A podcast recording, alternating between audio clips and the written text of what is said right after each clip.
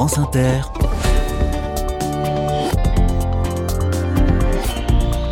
Dorothée Barba. Bonjour à toutes, bonjour à tous. Nous quittons aujourd'hui la Seine-et-Marne après une semaine riche en initiatives. Les épisodes précédents, bien sûr, sont disponibles en podcast. Et notamment celui consacré à Aglaé, qui vous a beaucoup fait réagir par mail. Aglaé est une entreprise basée à Melun qui travaille sur la luminescence des plantes. Elle a conçu un sérum à injecter dans les plantes pour les rendre lumineuses. Cela pourrait peut-être remplacer un jour les lampadaires et la pollution lumineuse, en l'occurrence, serait bien moindre. Aujourd'hui, dernière étape donc dans le 77 et je vous emmène dans un village tout au sud de l'île de France, Butier, 700 habitants. Cette commune du Gâtinais accueille chaque année un festival de land art, de l'art en plein air, de l'art avec la nature.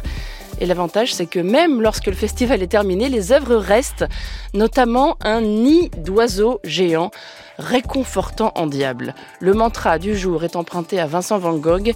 Cultivez votre amour de la nature, car c'est la seule façon de mieux comprendre l'art.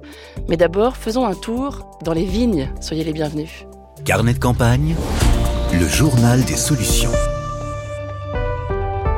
Le vin d'Île-de-France réussira-t-il à s'imposer dans la carte viticole française? Quelques passionnés croient en la renaissance de ce patrimoine, car le bassin parisien fut en son temps une grande région du vin, au Moyen Âge et même jusqu'à la fin du 19e siècle. Pierrick Petit, bonjour. Bonjour. Vous êtes euh, viticulteur à Chelles, ville de banlieue parisienne, à la frontière entre la Seine-et-Marne et la Seine-Saint-Denis, les coteaux du Mont-Guichet. Vous êtes à une vingtaine de kilomètres du centre de Paris, Pierrick, c'est ça? Oui, c'est tout à fait ça. Oui. On est en droit de penser que la proximité de la ville est une ombre au tableau hein, pour une exploitation comme la vôtre, mais vous, vous y voyez un atout, c'est ça? C'est tout à fait ça. Au fait, euh, l'objectif du domaine, c'était à la fois de, de planter un domaine viticole professionnel, euh, bio, de qualité, euh, voilà, mais aussi euh, de s'implanter en, domaine périurbain. Il y, a, quelque chose d'assez spécifique à l'île de France et plus généralement implanter des vignes à côté des très grosses villes c'est de pouvoir interagir justement et de partager notre passion de la et de l'œnologie avec le plus grand nombre. Comment faites-vous précisément pour créer ce lien avec le territoire? Oh bah c'est tout simple. On reçoit euh, un maximum de gens euh, au domaine. Euh, on crée des ateliers de, de, pédagogie. On participe à, à plein de choses autour du domaine. C'est-à-dire vraiment notre objectif, c'est de nous implanter sur le tissu, qui, sur la ville qui est autour de nous. voilà, on est distribué en circuit court. voilà, c'est tout un tas d'actions qui, qui, sont vraiment intéressantes on, on, fait les vendanges avec euh, des gens qui nous aident, des, des, le tissu de le tissu autour de autour mmh. de nous. Est-ce qu'on la voit la ville autour de vous d'ailleurs? Quel est le décor hein, autour des vignes? Alors euh, le décor est assez euh, incroyable quand on se trouve à 15 km de Paris. On n'imagine pas du tout que ça existe encore. On a un site qui fait à peu près 100 hectares. Quand vous arrivez, vous êtes euh, un peu choqué parce qu'il y a les, pour l'instant les travaux du Grand Paris qui se trouvent juste à côté. Euh, mais dès que vous passez un peu euh, ces, ces, travaux, eh bien vous arrivez dans un site euh, donc de 100 hectares, dont 57 hectares sont boisés. donc vous êtes au milieu des au milieu des bois. Et vraiment, c'est complètement bucolique, verdoyant. Vous avez l'impression d'être en pleine campagne, en fait. Voilà. Votre vignoble, Pierrick, est aussi une, une terre d'expérience, hein, si on peut dire. Vous réfléchissez activement aux façons de s'adapter au changement climatique. Vous avez planté notamment des arbres sur l'exploitation.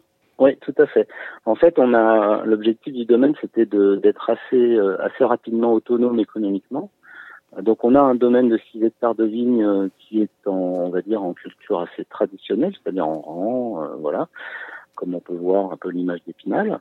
Et à côté de, de, de ce, ces 6 hectares de vignes, nous, nous sommes en train de créer un corridor de biodiversité qui est constitué de trois parcelles distinctes et dans chacune de ces parcelles, nous avons une modalité différente de culture et euh, nous associons la vigne et l'arbre pour euh, essayer de trouver, euh, ou en tout cas de dégager des solutions qui pourraient nous permettre, euh, de, sans changer de cépage, d'avoir des vignes plus résistantes à, au changement climatique.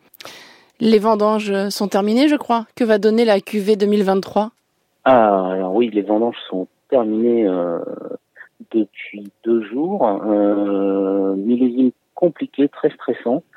Euh, à la fois euh, très très pluvieux entre juillet et août et à la fois très très chaud avec des périodes de canicule.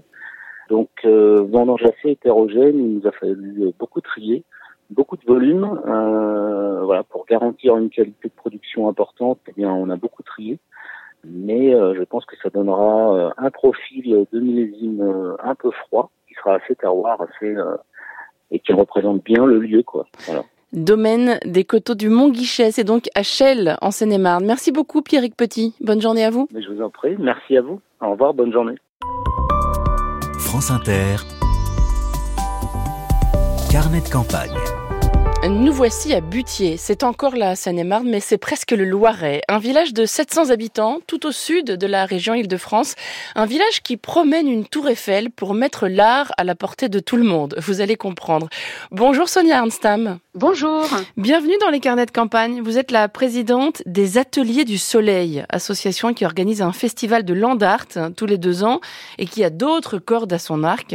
Il faut d'abord sans doute préciser ce qu'est le land art. Sonia, comment définissez-vous ce courant artistique alors, ce courant artistique euh, est né dans les années 60 aux États-Unis. Et donc, l'idée était de sortir l'art des musées voilà, donc pour euh, installer des œuvres ben, en plein air.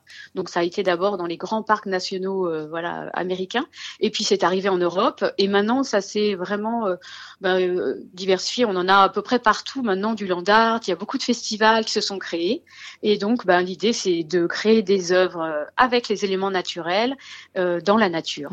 Voilà. Un festival de land art à Butier, donc l'édition 2023 est terminée déjà, mais il reste des œuvres exposées en plein air.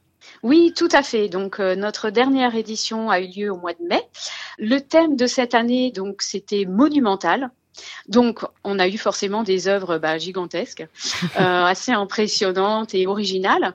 Et donc, euh, il reste actuellement sept œuvres visibles et qui sont plutôt en bon état, hein, parce que le, le, land art, bien sûr, c'est un art éphémère, donc euh, petit à petit, les œuvres peuvent se dégrader avec le temps.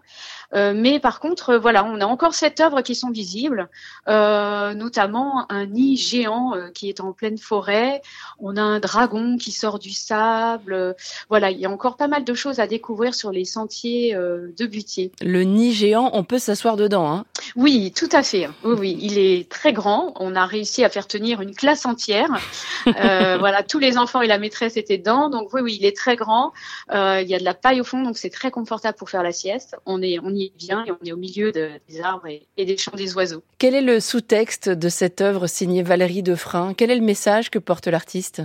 Alors, le, le, titre de l'œuvre, déjà, c'était La Nichée. Hein, mhm. Et donc l'idée, c'était vraiment voilà un, lieu où justement un peu cocon où on peut voilà se, se retrouver. Au-dessus du nid, il y a les pattes de l'oiseau qui sont en fait euh, les troncs d'arbres hein, euh, euh, entourés de, de, toiles de jute jaune et on a vraiment les griffes qui sont accrochées au nid. Donc on est vraiment tout petit face à l'immensité de la nature et des arbres. Et c'était un peu le message, c'est qu'on n'est pas grand-chose, nous, par rapport euh, voilà, à la nature qui nous entoure et qu'il faut y faire attention et évidemment euh, bien la respecter. Voilà pour l'édition 2023 du Festival de Landart, dont il reste encore des traces, on a bien compris. Et qu'est-ce que c'est que cette affaire de Tour Eiffel, alors, qui se promène, la Tour Eiffel qui se promène? Racontez-nous.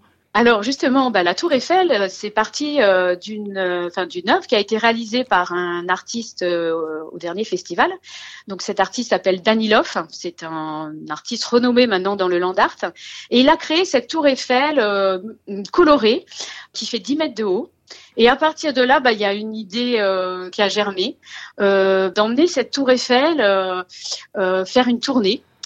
donc l'été prochain et euh, dans le contexte des JO, on s'est dit que bah, c'était bien que la Tour Eiffel euh, bah, fuit un peu la folie des JO pour aller se mettre au vert. Donc euh, l'aventure commence comme ça. C'est une aventure collective, donc il y a toute une équipe de comédiens, musiciens, artistes euh, qui part donc avec la Tour Eiffel, mais aussi avec un décor du Petit Paris, donc avec un bistrot parisien. Euh, il y aura aussi un musée insolite. Et donc là, on va lancer aussi un appel à projet parce que l'idée, c'est de faire participer euh, donc euh, tous les artistes qu'ils souhaitent, donc pour exposer des œuvres insolites sur Paris. Quand on sera sur place, donc dans les différentes étapes, on fera aussi un casting pour que les gens puissent participer au spectacle en tant que comédien, musicien. Enfin voilà, il y aura différentes possibilités de de partager ce moment. Et donc, on va partir de la Seine-et-Marne au mois de juin et on va donc descendre dans le sud-ouest mmh. avec plusieurs escales. que ce soit le festival en plein air, festival de Land Art ou cette histoire de, de Tour Eiffel euh, en vadrouille, on voit bien votre ambition, euh, Sonia, c'est de décloisonner, c'est d'apporter euh, l'art aux gens qui n'auraient pas l'idée d'y aller par eux-mêmes? Oui, exactement. C'est un petit peu ma bataille depuis la création de cette association il y a 20 ans. C'est vraiment euh, l'idée de donner accès à l'art à tous, hein, et en particulier en milieu rural où c'est pas toujours évident. Donc euh, voilà, de créer du lien entre euh, entre le public et entre les artistes. Donc le festival Land Art, c'est formidable pour ça parce que les artistes sont sur place, ils créent sous nos yeux et on peut aller les voir dans la forêt en train de créer, on peut échanger avec eux.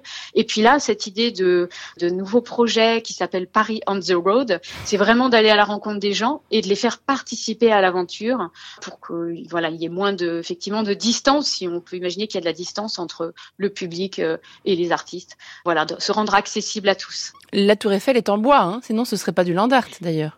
Euh, exactement. La tour Eiffel est en bois. Elle est donc, euh, elle va être montée et démontée à chaque étape de spectacle. Ça fait 20 ans que vous avez créé cette association, les Ateliers du Soleil à Butier, Sonia. Est-ce que vous auriez un bon souvenir parmi mille, j'imagine, à nous raconter? Euh, bah, il y en a beaucoup. Hein. Bah, peut-être euh, le tout dernier moment magique, c'était lors de la, la balade nocturne qu'on a proposée au mois de mai. En fait, la première soirée du festival, on a installé une quinzaine de musiciens différents à côté de chaque œuvre qui étaient illuminés. Et donc les promeneurs ben, pouvaient découvrir les œuvres en musique et en lumière. Et c'était, enfin, tout le monde nous a dit, c'était vraiment magique et féerique. Donc là, vraiment un moment euh, très fort, oui. C'est pas rien hein, d'installer un, un festival comme celui-ci dans une commune de 700 habitants. Vous êtes particulièrement fier de ça? Oui, oui, c'était comme un pari. Euh, voilà, moi, j'aime bien les paris et puis j'aime surtout réaliser euh, mes rêves et puis les rêves des autres. Donc euh, voilà, moi, moi, je pars du principe que rien n'est impossible. Donc quand on a la volonté, l'envie et puis les personnes et les bénévoles surtout qui aident beaucoup au sein des associations, et eh ben on arrive à tout faire. Vous avez besoin de plus de bénévoles d'ailleurs? Alors plus de bénévoles, oui, toujours. Euh, là pour ce projet-là, on va, je peux lancer un appel peut-être à, à sponsors parce qu'effectivement on va avoir besoin de moyens financiers, de moyens matériels. Et puis là on lance une campagne de crowdfunding aussi parce que c'est important pour nous aussi que bah, c'est aussi une aventure collective donc euh, voilà tout le monde se sente impliqué et puisse euh, bah, venir nous voir après sur la tournée et, on, souhaite que la famille de bénévoles s'agrandisse bien sûr. Eh bien, l'appel est lancé. Toutes les infos pour vous contacter sont sur notre site internet. L'association s'appelle Les Ateliers du Soleil et c'est à Butier, en Seine-et-Marne. Merci beaucoup, Sonia Arnstam. Merci, Dorothée. Bonne journée. La semaine prochaine, on change de décor. On quitte la Seine-et-Marne pour la Lozère, département le moins peuplé de France, dont Mende est le chef-lieu. Ensuite, on s'intéressera dans les carnets de campagne à la Haute-Loire, à l'Ardèche et à la Dordogne. Alors, vous connaissez la chanson, hein. vos courriels sont les bienvenus pour signaler des gens géniaux ou des initiatives qui méritent la lumière dans ces départements. Lozère, Haute-Loire, Ardèche et Dordogne. Un grand merci à Sophie Hoffman qui prépare cette émission ainsi qu'à Lison Berger pour la technique.